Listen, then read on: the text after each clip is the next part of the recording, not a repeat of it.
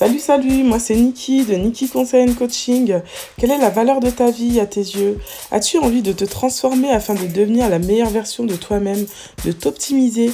Niki Conseil Coaching t'accompagne dans ta transformation afin que tu crois en toi, en tes rêves et que tu commences enfin à t'autoriser à briller.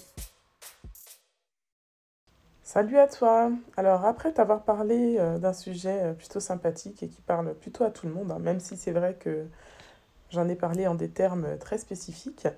Aujourd'hui, je souhaite aborder avec toi un sujet qui est, disons, un petit peu moins agréable. C'est un sujet qui est moins agréable, mais c'est tout de même un sujet qui, je pense, touche beaucoup plus de personnes qu'on ne peut l'imaginer. Donc il s'agit tout simplement du harcèlement. Donc c'est vrai que c'est quelque chose qu'on peut vivre dans différents domaines de notre vie. Ça peut être dans notre couple, ça peut être même euh, dans notre cercle d'amis, ça peut aussi être euh, au travail. Donc aujourd'hui, moi, j'ai décidé en fait de te parler plus spécifiquement du harcèlement au travail. Donc comme je te le disais, en fait, je te raconte un petit peu mon histoire de vie, ce que j'ai pu traverser. Et c'est vrai que c'est quelque chose que j'ai subi à un moment de ma vie. Donc je vais donner le maximum de détails que je peux, mais je vais essayer d'être un, petit peu discrète quand même pour ne pas, on va dire, euh, donner une mauvaise image de la société dans laquelle j'ai subi ce harcèlement. Alors, du coup, j'ai investi dans un nouveau micro parce que je trouvais que la qualité de mes enregistrements laissait un petit peu à désirer. Je sais pas si là tu trouveras que c'est de meilleure qualité, en tout cas je l'espère. Sache que j'y mets vraiment euh, tout mon possible pour pouvoir euh, t'offrir euh, des enregistrements de qualité, mais c'est pas toujours hyper évident d'avoir le cadre parfait et adéquat. Enfin bref, donc revenons un petit peu à nos moutons. Donc euh, voilà, alors déjà pour commencer, si tu n'as pas suivi mes épisodes précédents, je t'invite vivement à le faire, bien que c'est vrai que cet épisode il est un petit peu spécifique, hein. il vient toujours dans la chronologie, on va dire, des épisodes précédents. Mais c'est vrai que tu peux aussi l'écouter de façon isolée si vraiment c'est le sujet qui t'intéresse euh, aujourd'hui. Et euh, si tu n'es pas encore abonné à ma newsletter, je t'invite également à faire le nécessaire. Comme ça, tu pourras recevoir de façon euh, régulière, on va dire une fois par semaine en tout cas, les informations relatives notamment aux sorties de mes épisodes de podcast. Donc bref, rentrons euh, maintenant dans le vif du sujet. Donc aujourd'hui, j'ai décidé en fait de, comme je disais tout à l'heure, hein, de partager avec toi une expérience euh, qui, c'est vrai, à une certaine époque a été quand même assez douloureuse pour moi. Parce que c'est vrai que je suis quelqu'un avec euh, un assez gros caractère, qui sait quand même ce qu'elle veut dans la vie, mais qui est quand même un peu souple quand il le faut. Et du coup, parfois, ce fameux gros caractère, hein, peut un petit peu déranger dans certains domaines et dans certains milieux. Et c'est vrai que c'est un petit peu ce que j'ai vécu. Moi, je suis quelqu'un d'assez naturel, d'assez spontané, euh, d'assez même expressive. Mais il y a des personnes que ça peut parfois agacer, agacer je pense, parce que c'est vraiment que j'ai l'impression d'avoir vécu. J'ai l'impression que ma personnalité, en fait, dérangeait vraiment la personne qui a décidé de me prendre en grippe, sachant que c'est vrai qu'à l'époque, je n'étais pas la seule hein, à être considérée comme euh, une paria, si je peux utiliser ce mot-là. Bon, après, c'est un mot un petit peu fort que j'utilise. Hein. C'est vrai qu'aujourd'hui, avec le recul, j'ai limite. Euh, moi, j'ai même pas de limite en fait. J'ai tout court de la compassion pour cette personne euh, qui m'a fait beaucoup de mal à l'époque parce que finalement, je me dis, euh, on connaît pas les histoires des gens, on sait pas ce qu'ils ont vécu, on sait même pas ce qu'ils vivent au quotidien. Et du coup, on peut pas non plus savoir ce qui les conduit à avoir parfois ce genre de comportement douteux. En tous les cas, en ce qui me concerne, c'est vrai que j'étais euh, donc euh, vendeuse dans un magasin de vêtements pour femmes. J'y ai travaillé pendant 5 ans. Et en fait, j'étais partie pendant quelques mois pour euh, faire une formation de coach concert en image et en relooking à l'époque.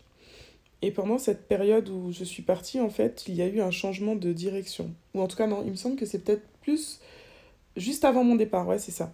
En fait, c'était deux semaines avant mon départ en formation, il s'est avéré qu'il y a eu un changement de direction. Et du coup, euh, quand cette nouvelle personne euh, a pris la direction de la boutique où je travaillais, elle a commencé en fait à avoir des comportements vraiment euh, pas normaux à mon sens. Et pas que à mon sens, hein, parce que du coup, je te raconterai à la fin de l'histoire que j'ai gagné un procès par rapport à tout ça. Et c'est vrai que j'étais assez jeune, hein, parce que bon, là, j'ai parlé de l'adolescence, j'ai parlé de l'adolescence. À cette époque-là, je crois que je devais avoir 24 ans, un truc comme ça. Et du coup, je revenais en fait de ma formation avec beaucoup d'enthousiasme parce que j'étais vraiment pressée euh, et hyper heureuse de pouvoir mettre en pratique tout ce que j'avais appris, en l'occurrence donner des conseils euh, à tous mes clients par rapport euh, au style vestimentaire, par rapport aux couleurs, par rapport à plein de choses en fait. J'étais vraiment pleine de bonne volonté en arrivant. Et c'est vrai qu'à ce moment-là, j'ai été réserviste en fait quand la personne est arrivée dans ce magasin. Et déjà, la première chose qu'elle a fait, c'est elle m'a fait remonter en rayon. Donc euh, bon, là, je me suis dit, c'est pas grave. Après, en même temps, je savais qu'en tant que réserviste, euh, je ne garderais pas ce poste à vitam aeternam. C'est vrai que ça m'arrangeait bien à cette époque-là d'avoir ce poste de réserviste, en fait, parce que je cumulais plusieurs emplois. En fait, j'étais vendeuse, en même temps, j'étais babysitter, euh, je faisais des sorties d'école, en même temps, j'étais commis sur les bateaux mouches, et en même temps, je me lançais aussi à mon compte en tant que coach conseillère en image et en relooking. Mais voilà, c'est vrai qu'avec ma personnalité, avec mon style de vie, je m'en sortais bien, ça me dérangeait pas. Mais bon, c'est vrai que quand elle a commencé à me remettre en rayon, bon, ça c'était un fait, mais ça n'a pas été le seul, euh, le seul euh, la seule chose, disons, excusez-moi, qui m'a posé souci. J'en parle avec un petit peu d'émotion, parce que c'est vrai que ça me replonge dans une histoire qui est un peu euh, spéciale, hein, et pour laquelle je me suis beaucoup remise en question, parce que pendant un long moment, je me disais, mais Nika, est-ce que c'est pas toi qui a, excusez-moi du terme, je vais, être, vais utiliser un mot un peu vulgaire, même si c'est pas dans mes habitudes, je me suis dit, Nika, est-ce que c'est pas toi qui a une trop grande gueule? Est-ce que tu devrais pas euh, te taire un petit peu? Est-ce que tu devrais pas arrêter de t'exprimer et de dire que c'est pas normal? Est-ce que tu devrais pas arrêter de, de, de, dire que, que tu voudrais que les choses soient différentes mais voilà, c'est vrai que je me suis beaucoup remise en question par rapport à cette histoire. Et le fait d'avoir gagné mon procès, ça m'a quand même vraiment beaucoup aidé à relativiser, à me dire qu'en fait, j'étais pas folle et qu'il y avait vraiment un problème dans le comportement et dans les agissements de cette personne. Et donc voilà, comme je le disais, donc ça a commencé avec euh, le fait qu'elle m'ait remise en rayon. C'est vrai que ça a un petit peu euh, embrouillé tous mes projets parce que comme j'étais euh, babysitter, comme je le disais tout à l'heure. En fait, elle m'a mis sur des horaires en me remontant en rayon en même temps. Elle a commencé à me faire faire que des fermetures. C'est-à-dire que normalement, en fait, dans une boutique, quand tu es vendeuse, tu dois faire un peu d'ouverture, un peu de fermeture. Si tu es d'accord, tu peux même faire ce qu'on appelle des camions, c'est-à-dire en fait réceptionner la marchandise, la trier, la ranger. Et c'est vrai que quand j'étais réserviste, en fait, c'était ce que je faisais. Les réservistes font tous les camions. Donc je commençais à 7h, je finissais à 15h. Et c'est ce qui me permettait derrière, en fait, d'avoir euh, mon deuxième boulot. Parce qu'en fait, je travaillais du lundi au vendredi, je ne travaille pas le samedi. Moi, mon deuxième, mon troisième et mon quatrième boulot, en fait. Parce que du coup, finalement, alors comment ça s'articulait cette histoire? C'est que quand j'étais en réserve, je faisais les camions de 7h à 15h. Ensuite, j'enchaînais pour les sorties d'école à 16h30 où je récupérais les enfants jusqu'à 18h30. À l'époque, j'avais pas d'enfants, donc je rentrais chez moi, j'avais du temps pour moi, c'était nickel. Et ensuite, le vendredi soir, je commençais à travailler sur les bateaux mouches. Je pouvais aussi parfois travailler le samedi sur les bateaux mouches. Et souvent, en fait, le samedi et le dimanche aussi, euh, quand il y avait besoin, je rencontrais des clientes ou des prospects dans le cadre du conseil en image et du relooking. Et euh, donc du coup, c'est comme ça que je me suis retrouvée en fait à ne plus pouvoir euh, mener cette vie. Hein. Mais bon, c'est vrai que c'était quand même très rythmé, hein, j'avoue. Mais en fait, elle a commencé en fait à me mettre sur des fermetures exclusivement. Ce qui a fait que mes horaires s'étaient passés, je crois, de 11h à 21h, un truc comme ça. Donc pour les sorties d'école, c'était mort. Elle me faisait bosser les samedis et les samedis, c'était jusqu'à 22h. Derrière, donc, je pouvais moins bosser sur les bateaux mouches. Euh, pour le conseil en image et en relooking, c'est pareil, ça devenait aussi un petit peu compliqué pour moi parce que mes horaires, en fait, euh, étaient pas faciles à gérer au quotidien, on va dire. Et voilà, donc euh, c'est comme ça que ça, ça, a commencé un petit peu à, partir euh, en, en, vrille, en fait. Donc moi, je, je... Oh là là, je suis désolée, je bégaye beaucoup, c'est un petit peu difficile pour moi de parler de tout ça. du coup, alors comment dire? Finalement, donc de mon côté, bah, c'est vrai que j'ai accepté les horaires, euh, j'ai accepté les modifications. Bon, j'ai accepté, euh, je dis ça comme si j'avais le choix. J'avais franchement pas le choix. Mais voilà, je me suis pliée aux volontés, je faisais mon travail correctement. Je me rappelle encore qu'à l'époque, franchement, j'étais dans un rayon qui était quand même assez grand. Et euh, en fermeture, finalement, je, je fermais la moitié du, rayon à moi toute seule. Et encore, je dis la moitié, je pense que c'était même plus de la moitié en fait. Donc du coup, je faisais vraiment mon travail avec diligence, avec sérieux. Euh, je voilà, j'essayais vraiment d'être le plus irréprochable possible parce que j'avais vraiment l'impression de subir à ce moment-là ce qu'on appelle vulgairement un délit de sale gueule en fait. Et du coup, euh, voilà, j'ai continué mon job, euh, j'ai dû réadapter mon programme, j'ai dû réadapter mes horaires. Et en fait, au fil de l'eau, ça allait de plus en plus loin. Euh, par exemple, je me rappelle encore d'une fois où j'étais en cabine et du coup, euh, en fait, cette personne, elle est venue et il me semble, j'espère que je dis pas de bêtises, Et il me semble en fait que c'était un samedi, parce que du coup, donc en cabine, c'est vrai que le samedi, c'est le moment où c'est un peu la jungle hein, dans les magasins pour femmes. hein. Franchement, euh, d'ailleurs, un petit mot quand même pour les femmes, un peu de respect pour les vendeuses. hein. Parce que c'est vrai que franchement, euh, c'est c'est dingue quoi. Bon là, je suis en train de parler de- du samedi, mais je parle même pas des soldes quoi. Bon, c'est sûr que c'était pas une période de solde, parce que dans mes souvenirs, le mois que c'était, c'était pas un mois de solde. Mais en tout cas, ce qu'il y a de sûr, c'est qu'il y avait eu beaucoup de retours. Et, du coup, en fait, euh, j'avais eu beaucoup de vêtements qui m'avaient été déposés en vrac sur la table. Et en fait, euh, cette personne s'est approchée de moi. Elle a commencé à me parler, mais comme si j'étais du poisson pourri, mais vraiment à me crier dessus, à me gueuler dessus devant les clients et tout. Et là, franchement, c'était trop pour moi. J'ai trouvé que cette situation, elle était complètement inappropriée, que c'était pas normal. Donc, euh, du coup, c'est vrai que à ce moment-là, en fait, je fréquentais pas mal euh, les syndicats. Parce que du coup, en fait, cette personne-là, apparemment, elle avait déjà causé beaucoup de tort dans d'autres boutiques avant d'arriver dans la mienne. Et en fait, elle était un petit peu réputée, il me semble, dans mes souvenirs, pour être un peu comme une flic, quoi. C'est-à-dire quelqu'un qui vient recadrer quand ça va pas.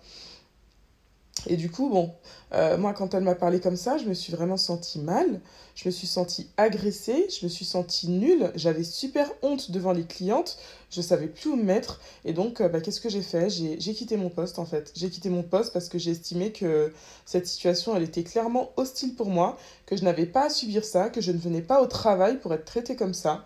Et donc, du coup, j'ai été quand même maligne parce que c'est vrai que si j'avais pas fait ça, ça aurait vraiment pu se retourner contre moi. Je dis maligne, j'ai fait preuve de bon sens, on va dire, même si c'est vrai que tout le monde n'a pas forcément euh, la, la- le réflexe de faire ce genre de, de choses. En fait, j'ai écrit un mot, c'est-à-dire que j'ai pas quitté mon poste comme ça euh, en, claquant la porte, en allant me changer, en quittant le magasin.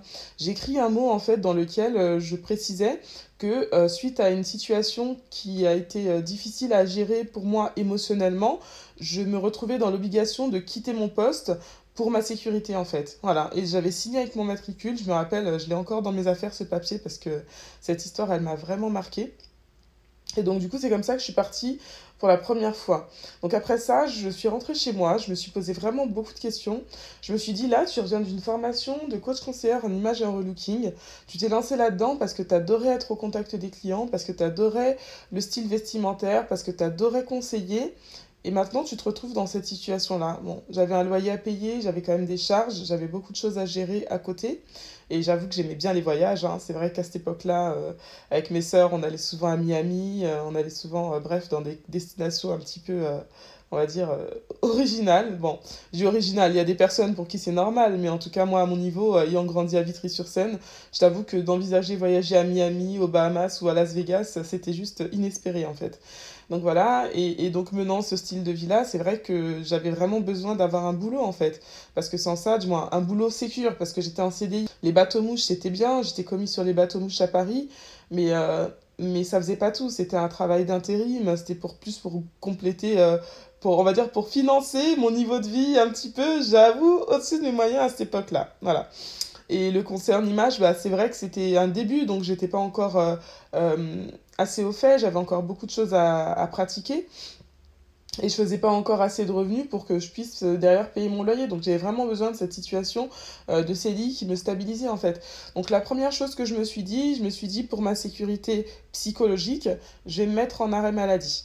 Donc euh, du coup c'est vrai que c'était un petit peu... euh, moi, j'avoue que j'ai jamais hésité à me mettre en arrêt maladie quand je me sentais dans une situation compliquée pour moi.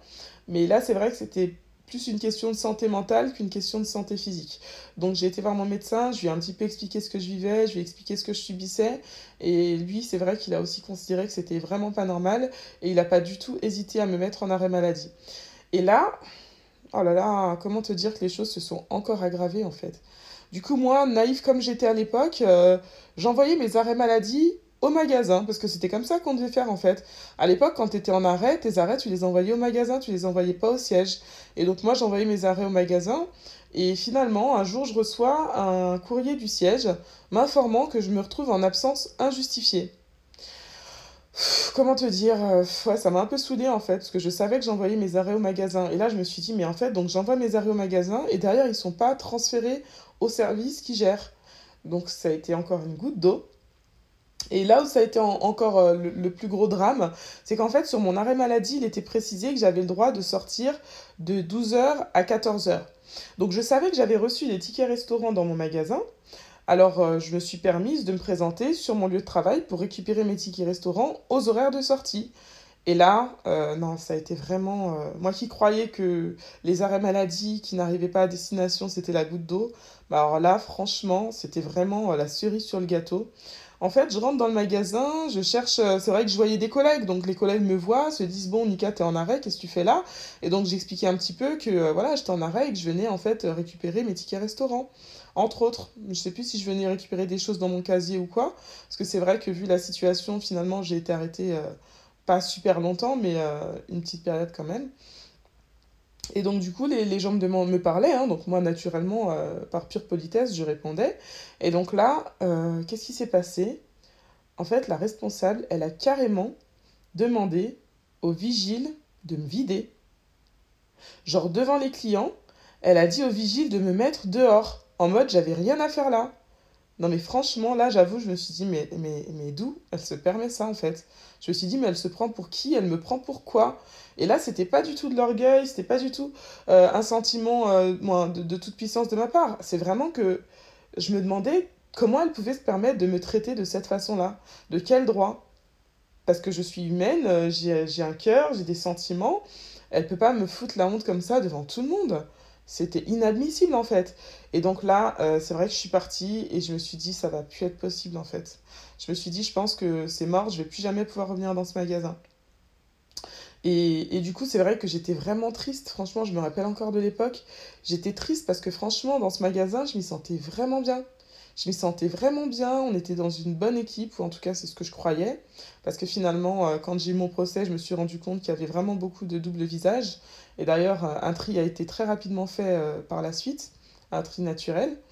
Mais ouais, c'est vrai que ça m'a vraiment choqué et bouleversé cette histoire-là. Et donc non seulement elle m'a vidé du magasin, elle m'a pas remis mes tickets restaurant, mais en plus après, elle a sous-entendu qu'elle les avait renvoyés au siège.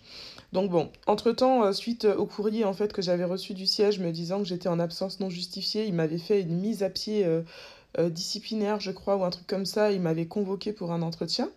Donc moi, c'est vrai que j'ai pris parti en fait de pas forcément leur donner tout de suite les doubles de mes arrêts.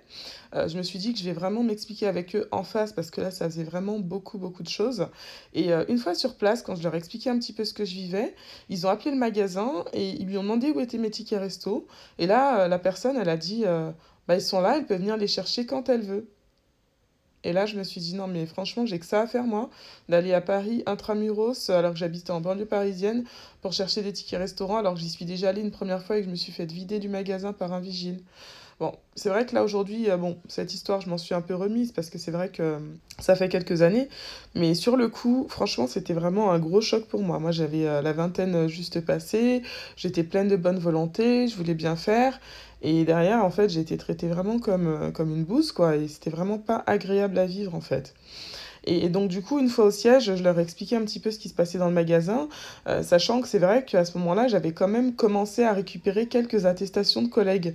Parce qu'en fait, euh, moi, j'avais été prise en grippe, mais j'étais pas la seule, en fait. On était vraiment plusieurs à être un petit peu victimisés comme ça, à être, je peux utiliser le mot, hein, à être harcelés, en fait. À être harcelés.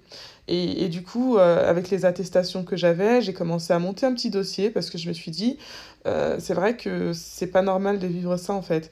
Et, et moi, je me sentais assez forte en fait pour porter cette situation et pour porter euh, les personnes qui étaient en train de vivre la même chose que moi.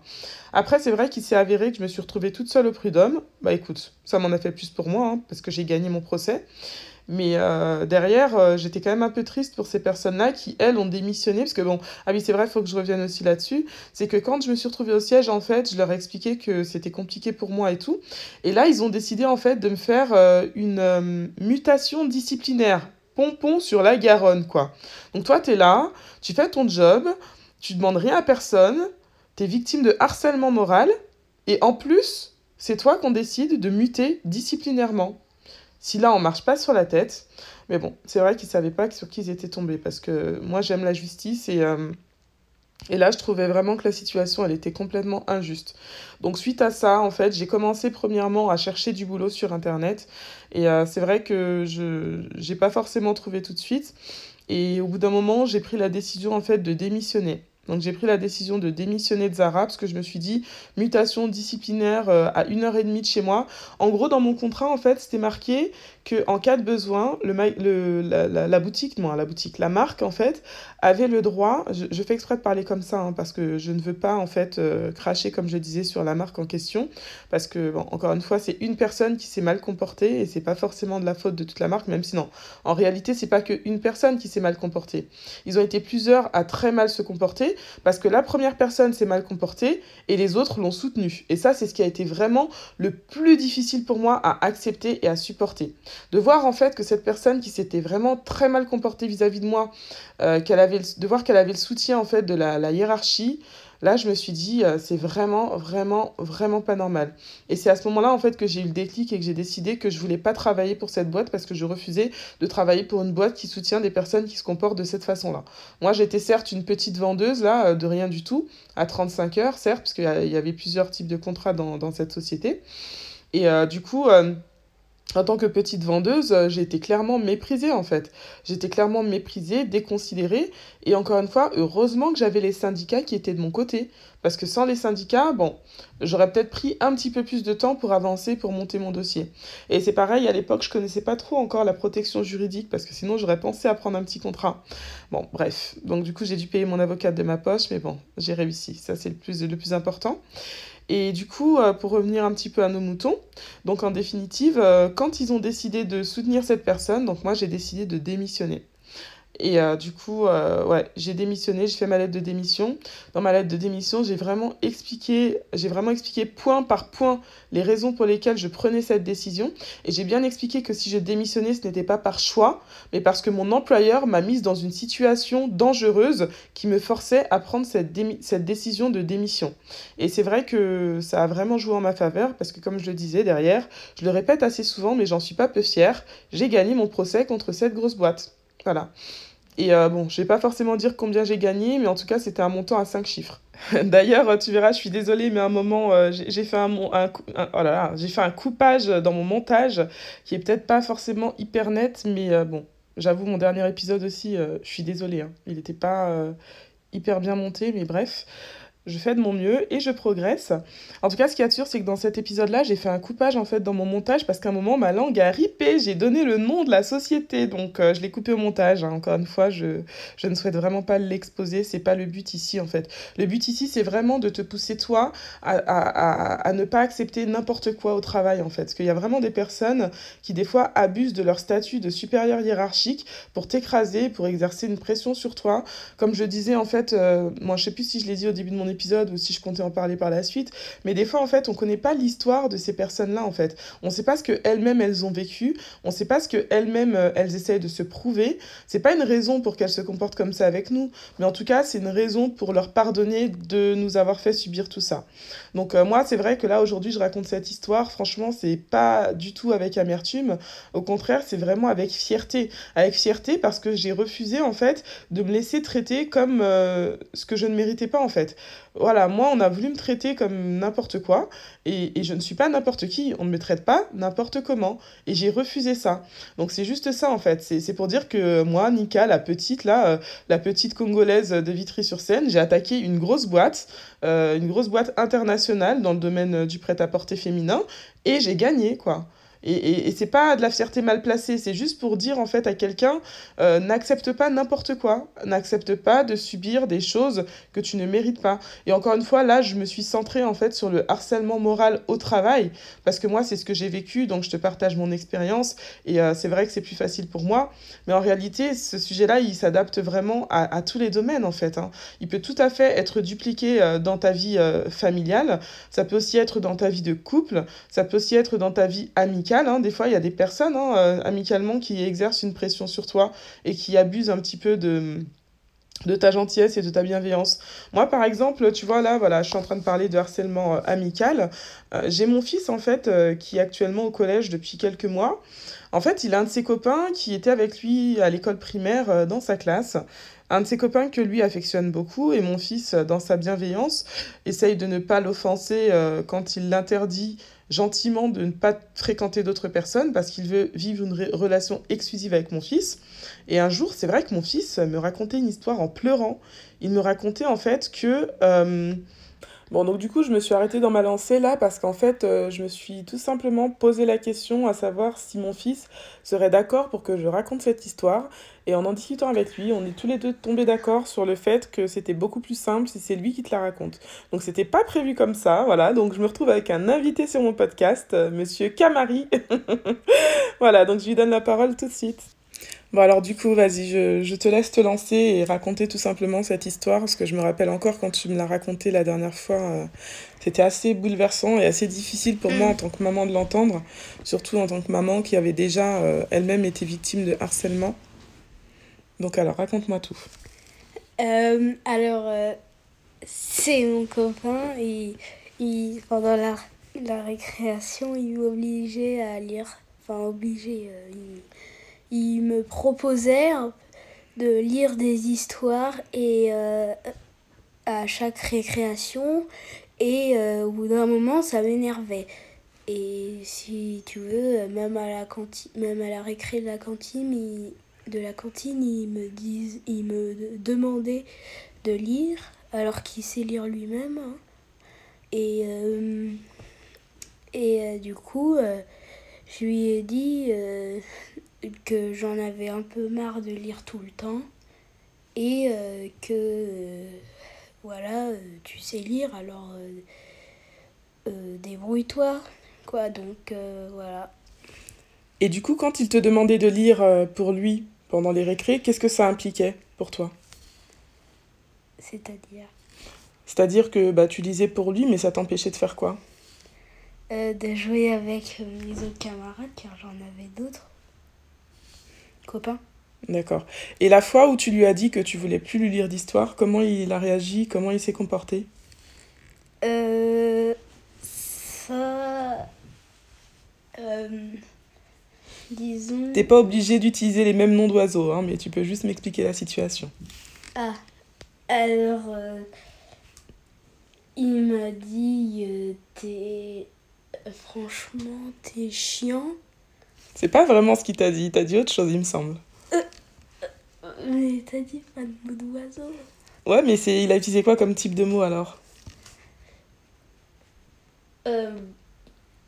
Un mot qui commence par quoi et qui finit par quoi? Qui commence par. Qui commence. Ah oui, qui commence par cône et qui finit par art. on va dire ça, oui. Oh, voilà, bon, on avait dit pas de nom d'oiseau, mais en gros, voilà, on va dire un mot qui commence par C et qui finit par un D. Un mot assez connu euh, qu'on n'emploie pas dans cette maison, en tout cas. Donc, ça tu t'es senti comment quand il t'a dit ça? Un peu bouleversée, et je me suis dit, pour un copain, c'est pas top. Et euh, je lui. Après, euh, je suis partie en pleurant. Et aujourd'hui, vous avez quoi comme relation avec cette personne? Bah maintenant, euh, on s'est consolé et puis euh, on est redevenus amis, puis il l'a plus refait parce qu'il m'a dit pardon après. Et toi, tu lui as pardonné? Oui. Et aujourd'hui, tu lui en veux encore? Non. Parfait, c'est super. C'est bien de pardonner. Merci pour ton intervention en tout cas. Bon ben voilà, c'était le petit témoignage impromptu de Calvin. Et euh, à la fin de mon enregistrement, ou en tout cas à ce terme de mon enregistrement, je me rends compte que mon micro n'a pas fonctionné pendant tout l'enregistrement de mon épisode. C'est magique. Bref, en tout cas, j'espère que le son sera quand même correct. Hein. J'insiste là-dessus parce que je sais que la qualité du son pour pouvoir apprécier euh, une émission ou autre chose, c'est quand même euh, extrêmement important. Donc en tout cas, toi qui m'écoutes en entier, je te remercie vraiment pour ton indulgence. Je te remercie vraiment pour ton soutien. Et donc euh, en gros là, voilà, comme je le disais, c'était pas du tout prévu pour moi d'inviter mon fils sur l'épisode. Maintenant, bon, c'est vrai que j'ai trouvé que c'était plus intéressant parce que ça sensibilise vraiment sur le sujet et je trouvais que c'était plus. Euh, comment dire c'était mieux pour toi de l'entendre lui directement plutôt que d'entendre une maman qui raconte une histoire. Bon, après, pour l'histoire des noms d'oiseaux, là, c'est vrai qu'il avait peut-être oublié le mot exact. Hein. Je lui ai peut-être un petit peu ressoufflé, mais en tant que maman, ça m'avait tellement choqué quand il me l'a raconté la première fois que j'ai pas oublié. Et du coup, bah, en fait, là aussi, je voudrais bien revenir sur ce que je racontais lors de mon épisode 1, je crois, si je ne m'abuse. Donc, tu vois, je te fais souvent des feedbacks sur mes épisodes précédents parce qu'il y a souvent des fois des petites passerelles, en fait, euh, entre les différents épisodes. Pourquoi? Parce qu'en fait, dans l'épisode 1, je te parlais de l'importance d'avoir une communication efficace avec ton enfant dès le plus jeune âge et ne pas attendre qu'il se retrouve à la période de l'adolescence pour espérer pouvoir avoir accès à ses petits secrets. Donc c'est vrai que je ne vais pas dire euh, style je suis un exemple, je suis une maman parfaite parce que comme tout un chacun, j'ai mes, euh, mes phases de doute, j'ai mes phases de crainte et j'ai aussi mes imperfections. Mais c'est vrai qu'il a toujours été extrêmement important pour moi d'être vraiment à l'écoute de mes enfants ce qui permet en fait aujourd'hui que mon enfant étant en période de préadolescence arrive euh, à me, parler en fait, arrive à se confier à moi. Et c'est vrai que ça permet qu'on arrive à... Ça, ça, lui permet aussi de, de braver ses, ses, difficultés. Parce que c'est vrai que s'il ne m'avait pas raconté tout ça, peut-être que cette histoire, elle aurait pu le détruire intérieurement. Peut-être qu'il aurait pu se sentir coincé dans cette situation euh, qui n'était pas du tout appropriée. Peut-être qu'il aurait pu se sentir... Euh, se sentir euh, bah, victime en fait. Et ça en fait, euh, un enfant qui se construit, c'est super important qu'il se construise avec des bases solides en fait, qu'il ait conscience de ce... Moi, comment dire Qu'il ait conscience des limites en fait, on va dire. Qu'il ait conscience de, de là où il ne doit pas aller, qu'il ait conscience de comment il ne doit pas être traité. Et là, aujourd'hui, en fait, en lui expliquant lorsqu'il m'a expliqué cette histoire, en lui expliquant moi-même que cette situation n'était pas normale, en lui disant que j'étais avec lui, que j'étais derrière lui, non seulement ça a renforcé notre lien de confiance, mais en plus, ça a aussi permis qu'il puisse derrière communiquer comme il se, il se doit avec son camarade pour qu'ils puissent retrouver une relation amicale beaucoup plus saine. C'est vrai que ce sont des enfants, on va pas leur jeter la pierre, on va pas euh, euh, les accuser d'être méchants, d'être mauvais, parce qu'un enfant, c'est pas foncièrement mauvais. Et d'ailleurs, dans un de mes livres préférés, pour ne pas dire dans mon livre préféré, il est écrit en fait que euh, les adultes, on devrait vraiment se comporter comme des enfants. Parce que du coup, quand on parle de se comporter comme des enfants, il n'est pas la question de faire des, des, activités d'enfants ou de manquer de maturité comme un enfant. Mais c'est plutôt, là on parle vraiment plus de, de, je vais pas dire de la naïveté, mais de la bienveillance en fait de l'âme d'un enfant. Un enfant, il n'a pas encore vécu trop de choses et il a une âme qui est encore pure. Donc en fait, l'adulte, on doit vraiment aspirer à avoir ce type d'âme pure, euh, faire en sorte de ne pas juger les autres, faire en sorte de pardonner, faire en sorte d'être bienveillant. Donc c'est vrai que là, moi, dans cet épisode, je t'ai parlé de harcèlement moral. C'est quand même quelque chose qui est assez euh, spécifique. Hein. C'est quelque chose aussi qui n'est vraiment pas facile de vivre. Mais en tout cas, une des clés pour pouvoir survivre au harcèlement moral, c'est de pardonner. Donc je t'ai raconté beaucoup de choses euh, dans cet épisode, hein, euh, mais c'est vrai que la chose, à mon sens, qu'il faut vraiment retenir, c'est que le pardon, c'est vraiment la clé qui va ouvrir beaucoup de portes. Le jour où tu comprends ça, le jour où tu imprimes ça sur la table de ton cœur, crois-moi, tu vivras vraiment ta vie autrement et avec beaucoup plus de légèreté et tu te prendras franchement moins la tête. Et surtout, tu sauras comment aimer. Tu vois, moi qui parlais d'amour dans mon épisode précédent aussi, tu vois, je, fais encore un autre pont là. Dans mon épisode précédent, en fait, je te parlais des différents types d'amour et je te disais en fait que l'amour le plus, euh, comment dire, l'amour que tu devais vraiment manifester envers tout un chacun, c'était ce qu'on appelle l'amour agapé. Et pour manifester ce type d'amour, il faut vraiment être en mesure de pardonner, de pardonner en dépit de tout. Donc bon, j'avoue, je suis très contente d'avoir pu encaisser mon petit chèque. C'était juste et c'était légitime. Maintenant, euh, c'est vrai que j'ai fait un gros travail sur moi en fait pour que quand je pense à cette personne-là, j'éprouve plutôt de la compassion que de l'amertume ou de la colère. Voilà. Donc euh, pour la suite, en fait, je voudrais quand même te parler euh, d'une chose dont j'avais prévu de te parler, en fait. C'est, je ne sais pas si tu connais les 14 besoins de Virginia Anderson. Donc en fait, ces 14 besoins sont des besoins vitaux qui doivent être euh, respectés pour qu'un être humain puisse vivre vraiment euh, de la meilleure façon. Donc en vérité, à la base, on parle vraiment plus de ces besoins dans le cadre médical, hein, et j'avoue que je les ai découverts en fait euh, lors de mes formations, notamment dans la périculture. Mais je pense qu'il est vraiment important de considérer que tous ces besoins sont vraiment des besoins, vitaux. Et là, aujourd'hui, je voulais vraiment pointer du doigt les besoins qui sont en rapport avec la santé, donc comme je parle de santé, la santé au travail. Donc là, du coup, ça parlera donc euh, essentiellement de santé mentale, hein, n'est-ce pas? Parce que du coup, on ne parle pas forcément d'intégrité physique, encore que si.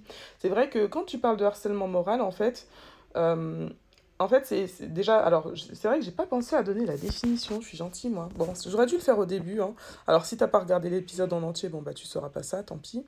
Et euh, si t'as regardé l'épisode en entier, bah, je te donne quand même la définition, en fait, euh, du harcèlement moral. Donc, en fait, au travail, hein, plus précisément. Donc, faut savoir que c'est un délit.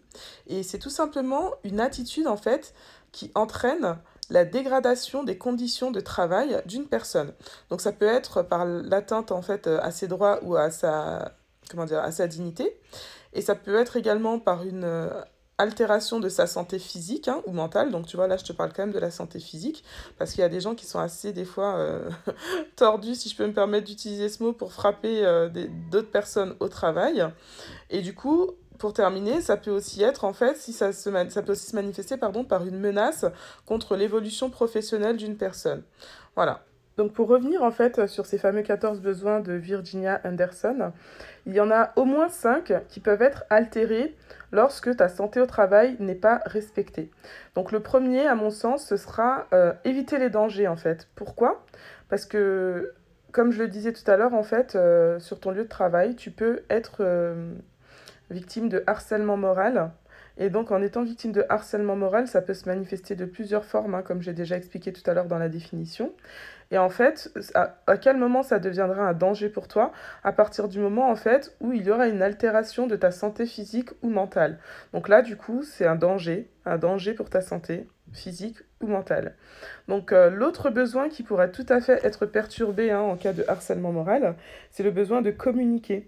Parce qu'en fait, c'est vrai que dans certains cas, le harcèlement moral peut se manifester par le silence ou par une communication difficile, inefficace, ou comme je disais aussi tout à l'heure, euh, par... Euh, comment dire, par une attitude en fait entraînant la, la, dégradation des conditions de travail. Donc ça peut être sous la forme d'insultes, ça peut être sous la forme de victimisation. Voilà. Donc euh, un autre besoin qui peut être altéré, pratiquer sa religion. Donc c'est vrai que ça peut euh, paraître fou, mais pratiquer sa religion, ça fait partie des 14 besoins pour se sentir équilibré en fait. Et dans certains endroits, en fait, sur certains lieux de travail, il y aura certaines personnes qui vont être jugées, qui vont être pointées du doigt en fonction de leur foi. Ça peut être des personnes qui sont juives, ça peut être des personnes qui sont chrétiennes, ça peut être des personnes qui sont musulmanes ou même des personnes qui pratiquent d'autres choses hein, euh, spirituelles, hein, comme, euh, elles le souhaitent. Mais il n'empêche que en fait, ces personnes-là seront jugées et seront maltraitées par rapport en fait à leur pratique religieuse ou en tout cas à la manifestation de façon peut-être ostentatoire par des signes euh, quelconques euh, de leur foi. Voilà. Donc le dernier euh, besoin qui à mon sens, en tout cas j'en ai peut-être loupé un, mais pour moi c'est le dernier, qui peut être perturbé en fait, c'est tout simplement le besoin d'apprendre. Pourquoi? Tout simplement parce qu'en fait, on a tous droit à la formation. Et c'est vrai qu'il y a certains domaines de compétences où on ne sait pas pourquoi, mais la formation et la montée en compétences ne sera pas du tout proposée. Alors qu'en réalité, euh, en France, c'est un droit. Donc du coup, c'est vrai qu'à partir du moment où le droit d'apprendre n'est pas respecté, donc on peut considérer que le besoin sera perturbé. Et euh, comme je le disais aussi tout à l'heure quand j'ai donné en fait euh, la, la, définition euh, du harcèlement moral au travail, le fait en fait que la comment dire que ton évolution professionnelle soit menacée, mais en fait c'est une forme c'est une façon de t'empêcher d'apprendre hein, d'une certaine façon, d'apprendre à passer à un niveau supérieur, d'apprendre à acquérir de nouvelles compétences. Donc voilà. Et en fin de compte, je me suis rendu compte que j'avais effectivement oublié un des. Donc c'est tout simplement le besoin de s'occuper et de se réaliser. Donc se réaliser, s'occuper, ça rentrera également dans le même cadre. Hein. Donc euh, à partir du moment où ton évolution professionnelle est menacée, on peut considérer en fait que tu as du mal à te réaliser en fait parce que tu as envie d'évoluer, tu as envie d'aller plus loin, tu as envie de progresser, mais comme tu n'évolues pas dans ton domaine professionnel et dans ton domaine de compétences, tu peux effectivement te sentir coincé et sentir que ton besoin de t'occuper ou de te réaliser est perturbé. Voilà en tout cas pour euh, ce qui est des 14 besoins de Virginia Anderson. Donc maintenant, je voudrais aborder un dernier point avec toi en fait. C'est tout simplement en répondant à trois questions. Donc la première question, ce serait pourquoi certaines personnes ne réagissent pas au harcèlement dont elles sont victimes. Donc pour répondre en fait à cette question qui finalement n'est pas ma première mais ma deuxième question parce que c'est vrai que la première question je l'ai déjà posée tout à l'heure et j'y ai répondu hein, c'était tout simplement qu'est-ce que le harcèlement moral? Du coup donc là je reviens sur euh, la question euh, que je viens de poser là. En l'occurrence pourquoi certaines personnes ne réagissent pas au harcèlement dont elles sont victimes? À mon sens il y a plusieurs raisons à cela. Donc euh, la liste que je vais te faire là n'est vraiment pas exhaustive hein, c'est juste pour te donner quelques petits points comme ça pour que tu puisses te faire aussi euh, ta propre idée sur le sujet. Mais ce qu'il y a de sûr, c'est que je pense que cela relève en fait finalement d'un défaut au niveau du cadre de référence. C'est-à-dire qu'on évolue tous dans un environnement qui est plus ou moins sécure.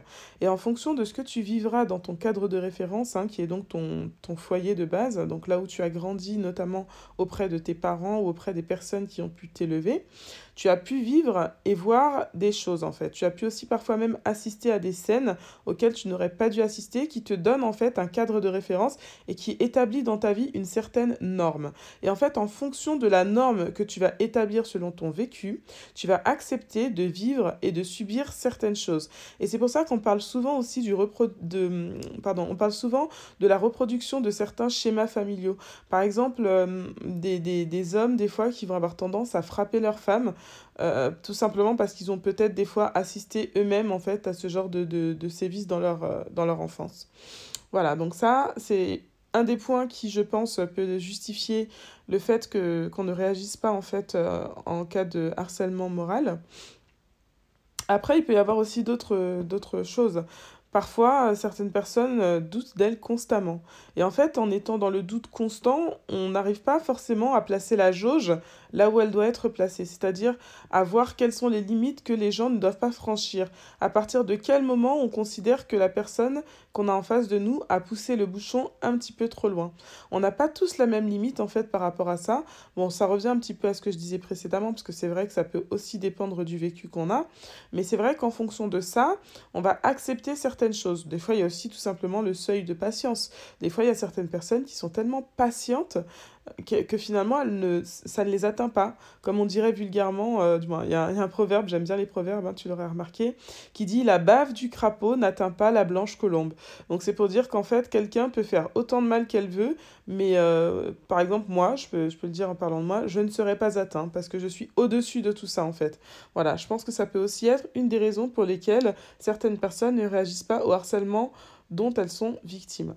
Donc la deuxième question que j'aurais aimé euh, qu'on se pose ensemble en fait, hein, c'est pas une question que je te pose, mais c'est une question qu'on peut se poser, c'est pourquoi certaines personnes usent du harcèlement moral. Donc là, tout à l'heure, je me suis positionnée en fait à la place de la victime, et maintenant, on va se positionner euh, à la place de la personne qui elle-même, euh, en fait, euh, harcèle moralement une autre personne. Donc, à mon sens, Bon, j'avoue, euh, voilà, j'ai pas forcément fait de licence de psycho ou quoi. Hein, je donne vraiment mon avis euh, sur le sujet qui euh, finalement n'a pas tant de valeur que ça. Mais c'est mon avis en tout cas, et voilà, j'espère que tu le respecteras. Donc, à mon sens, en fait, les personnes qui usent de harcèlement moral, c'est des personnes qui sont inconfortables. C'est-à-dire que ce sont des personnes qui ne sont pas à l'aise avec elles-mêmes. Donc, du coup, une personne qui, qui n'a pas confiance en elle, une personne qui peut-être même est elle-même aussi victime de harcèlement, va finalement reproduire ce qu'elle subit sur quelqu'un qui lui paraît plus faible. Donc du coup, peut-être que c'est une façon pour elle de se sentir puissante, peut-être que c'est une façon pour elle de reprendre, de prendre ce qu'on appelle une revanche euh, sur, euh, sur ce qu'elle vit elle-même. Mais ce qu'il y a de sûr, c'est que dans ce schéma-là, il y a vraiment quelque chose de malsain. Quelqu'un qui va user de harcèlement moral, ce sera à mon sens quelqu'un d'instable. Bon, après, c'est vrai qu'il peut y avoir euh, des personnes qui, qui sont pervers, narcissiques, et du coup qui vont vraiment user abuser de, de ce type de comportement. Mais c'est pareil, hein, pour moi, un pervers narcissique, euh, je pense qu'il a aussi un problème à un moment donné. J'en parlerai euh, un petit peu plus profondément dans un autre épisode, hein, parce que j'ai prévu aussi d'aborder la perversion narcissique. Mais ce qu'il y a de sûr, c'est que, voilà, moi je pense qu'il faut vraiment, comme tout à l'heure je le disais un peu plus, euh, précédemment dans mon épisode, d'ailleurs, à un moment tout à l'heure, je parlais de, de si tu as, vu, ou bon bref, En gros, euh, oui, je sais, c'est un podcast. Un podcast ne se voit pas. Un podcast s'entend. Donc, je reprends ce que j'ai dit tout à l'heure. Donc, si tu as entendu euh, mes épisodes précédents, voilà, c'était la petite parenthèse. Et donc, euh, du coup, J'espère que je suis assez claire dans ce que je dis, parce que j'avoue que là, je suis en train d'enregistrer un petit peu tard. Après avoir couché mes enfants, c'était pas hyper évident, parce que monsieur est parti au sport aujourd'hui. C'est vrai que c'était plus que nécessaire. Donc voilà, alors je te raconte un petit peu ma vie, mais euh, tout ça pour dire que il est vraiment important et capital de sortir du jugement. Parce que c'est vrai que dans tous les cas, que tu sois victime de harcèlement moral ou que tu fasses subir du harcèlement moral, je pense qu'à un moment donné, tu as dû être exposé à des choses euh, qui ont été euh, qui, qui t'ont poussé en fait à construire la relation à l'autre de façon erronée. Donc c'est vrai que je pense que c'est à cet endroit-là qu'il faut remonter pour essayer de comprendre ce qui a été euh, mal, mal vécu, mal perçu. Donc en tout cas, moi, je finirai par là hein, mon épisode parce que je pense que j'ai beaucoup parlé aujourd'hui. J'espère que tu as appris plein de choses. J'espère que ça t'a plu. Et comme d'habitude, je t'invite à un petit passage à l'action. Donc si cet épisode t'a plu, et j'espère que c'est le cas, n'hésite surtout pas à le partager, à le liker et à t'abonner à ma newsletter si ce n'est pas déjà ton cas. Comme ça, tu pourras vraiment avoir accès aux prochains épisodes de façon rapide et efficace. Et tu pourras aussi avoir un petit mot sympa de ma part. Et ben voilà, en tout cas, c'était encore moi, Nika, alias Niki Conseil Coaching, pour croire en tes rêves et brille. Bon, j'apporte juste un petit complément d'information parce qu'il y a plusieurs personnes qui sont revenues vers moi me disant qu'elles souhaitaient s'abonner à la newsletter, mais qu'elles ne savaient pas comment faire. Donc effectivement, je vais donner une petite précision supplémentaire ici. Donc du coup, je ne sais pas si tu me suis déjà sur les réseaux, donc que ce soit sur Instagram, euh, sur Facebook euh, ou même sur YouTube. Hein, euh. dans tous les cas, tu peux trouver en fait dans la plupart de mes bios, donc sur Nikki Conseil and Coaching ou sur Nikki Sherry Lifestyle, en fait un lien Linktree. Donc c'est un lien qui réunit vraiment toutes les plateformes où tu peux me trouver. Et dans tous les cas, je te remettrai le lien en commentaire euh, de, de mon épisode. Et enfin, pour revenir sur où tu peux trouver ma newsletter, en fait, mon podcast est hébergé sur le site Ocha. Donc du coup, il faut tout simplement aller sur le site Ocha et t'abonner à la newsletter. Et tu peux également y suivre les épisodes parce qu'en fait, j'ai pris une décision. Je pense que je vais arrêter de publier mes épisodes sur ma chaîne YouTube. Voilà, peut-être que je te dirai dans un épisode hors série pourquoi, mais ce qui est sûr, c'est que pour le moment, je pense que je vais arrêter ça. Donc si tu veux continuer de m'écouter, il faudra que tu ailles plutôt soit sur Apple Podcast, soit sur Ocha, entre autres. Puis après, comme je le dis euh, tout le temps, je suis vraiment visible sur toutes les plateformes d'écoute, hein, donc que ce soit Spotify, que ce soit Amazon Prime, que ce soit... Euh, alors il y a quoi d'autre euh, Deezer, voilà. Donc tu peux vraiment me trouver partout. Donc vraiment choisis la plateforme d'écoute qui te conviendra le mieux. Et euh, voilà. Et c'est avec grand plaisir que je, je, continuerai de partager avec toi mes épisodes. Mais pour YouTube, pour le moment, ce sera stand-by. Voilà, voilà. Et bien au plaisir en tout cas. Prends bien soin de toi, prends bien soin des tiens et à très bientôt. Prépare-toi à renouveler ton système de pensée et surtout, n'oublie pas de briller.